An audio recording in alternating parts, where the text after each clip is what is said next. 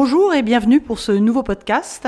Euh, Mon nom est Béatrice Dominé, je suis l'onologue de Divin et j'ai le plaisir de recevoir euh, Laurent Déret aujourd'hui qui est meilleur ouvrier de France euh, sommellerie. Bonjour Béatrice. Eh bien, écoute, aujourd'hui, Laurent, j'avais envie de parler de la Bourgogne. Toi, t'es lyonnais, t'es pas très loin. euh, je pense que ça, va- ça va te parler. Et puis, la Bourgogne, c'est euh, une très belle région viticole, très diversifiée, plein de beaux terroirs. Il y a beaucoup à dire.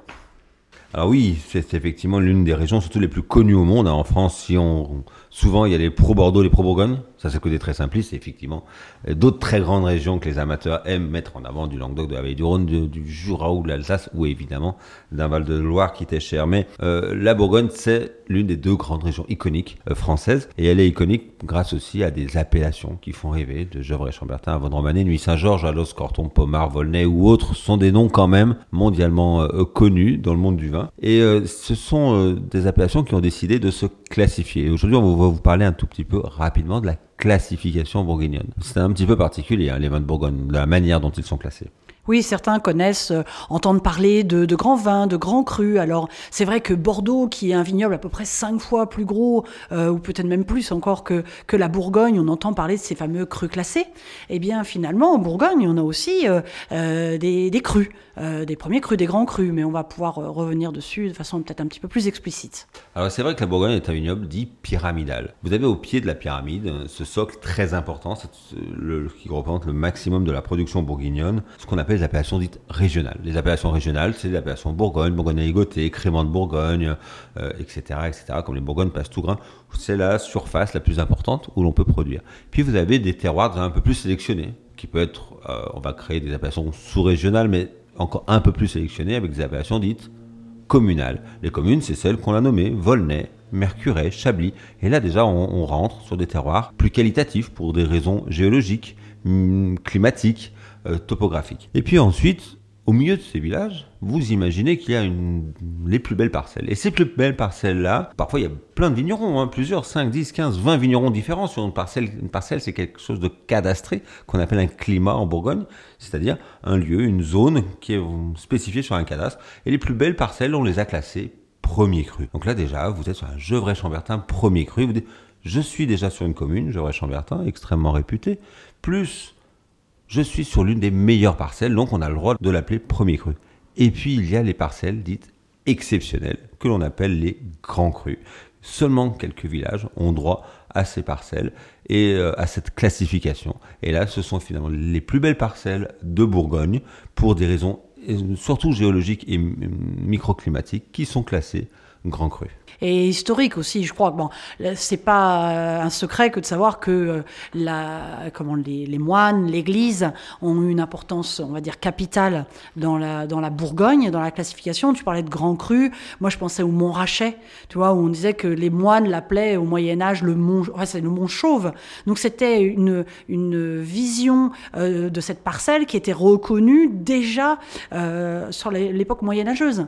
C'est vrai que la Bourgogne est très morcelée avec plein de petites parcelles et que les moines n'y sont pas pour rien. Il faut juste se rappeler qu'au Moyen Âge, la zone bourguignonne était le centre un petit peu spirituel du christianisme européen autour de l'abbaye de Cluny et de l'abbaye de Cîteaux. Donc ce sont les moines cisterciens euh, qui ont vraiment euh, rayonné euh, sur l'Europe et tout cela par beaucoup de la Bourgogne. Donc une région très orienté sur le christianisme et les moines étaient finalement de riches propriétaires. L'Église, parce qu'ils recevaient énormément de dons, hein, entre autres, et l'Église possédait des terres, possédait entre autres les plus belles parcelles, les plus belles vignes, les plus beaux terroirs, les plus beaux, les plus belles forêts, etc., etc.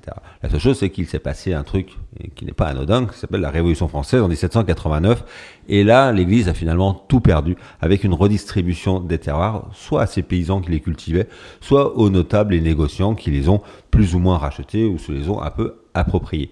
Donc là, déjà, on est sur un vignoble qui a été morcelé entre plein de petites entités, identités différentes, des personnes ou des domaines très différents par rapport au Bordelais, connu pour ses grands domaines de 50 à 100 hectares. La Bourgogne, finalement, un vigneron, un paysan, pouvait juste avoir 1, 2, 3 hectares, et puis ils étaient plusieurs sur des, sur des parcelles cadastrées à être présents. Donc ça, c'est vraiment le côté morcelé. Cette, cette séparation de l'Église et de l'État a vraiment transformé la Bourgogne, a fait qu'on est devenu sur des micro-domaines, et cela a amené une classification finalement des parcelles et non pas des domaines comme à Bordeaux.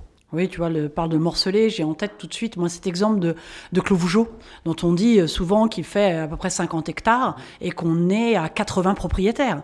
Donc, euh, souvent, les, gens me disent, mais alors, je comprends pas, du coup, Clos Vougeot, finalement, je peux en avoir de 80 euh, domaines différents. Ben oui, oui, c'est exact. Oui, oui, tout à fait, effectivement. Clos Vougeot, déjà un clos hein, qui est fermé par un mur, donc c'est vraiment une parcelle qui est, en plus d'être cadastrée, est physiquement clos, et euh, c'est un clos. Et euh, le, le Clos Vougeot, comme tu le disais, de nombreux propriétaires dessus, comme un Montrachet, où il y a euh, peut-être pas 80 propriétaires sur Montrachet, mais euh, il doit bien en avoir une quarantaine ou une cinquantaine. Et euh, donc il faut bien faire attention. Il faut bien se souvenir qu'en Bourgogne, c'est la parcelle qui est classée soit premier cru, soit grand cru pour les parcelles exceptionnelles. Tous les villages hein, n'ont pas des grands crus, mais sur, quand on a un grand cru, un certain nombre de vignerons peuvent être propriétaires de quelques pieds de vigne, on va dire, de quelques rangées euh, sur ce grand cru. Oui, bah juste euh, la Bourgogne est, vaste. Elle démarre euh, sur le Chablisien où on a la chance d'avoir toutes ces toutes ces notions de, de, de, aussi bien de communal, de premier cru ou de grand cru.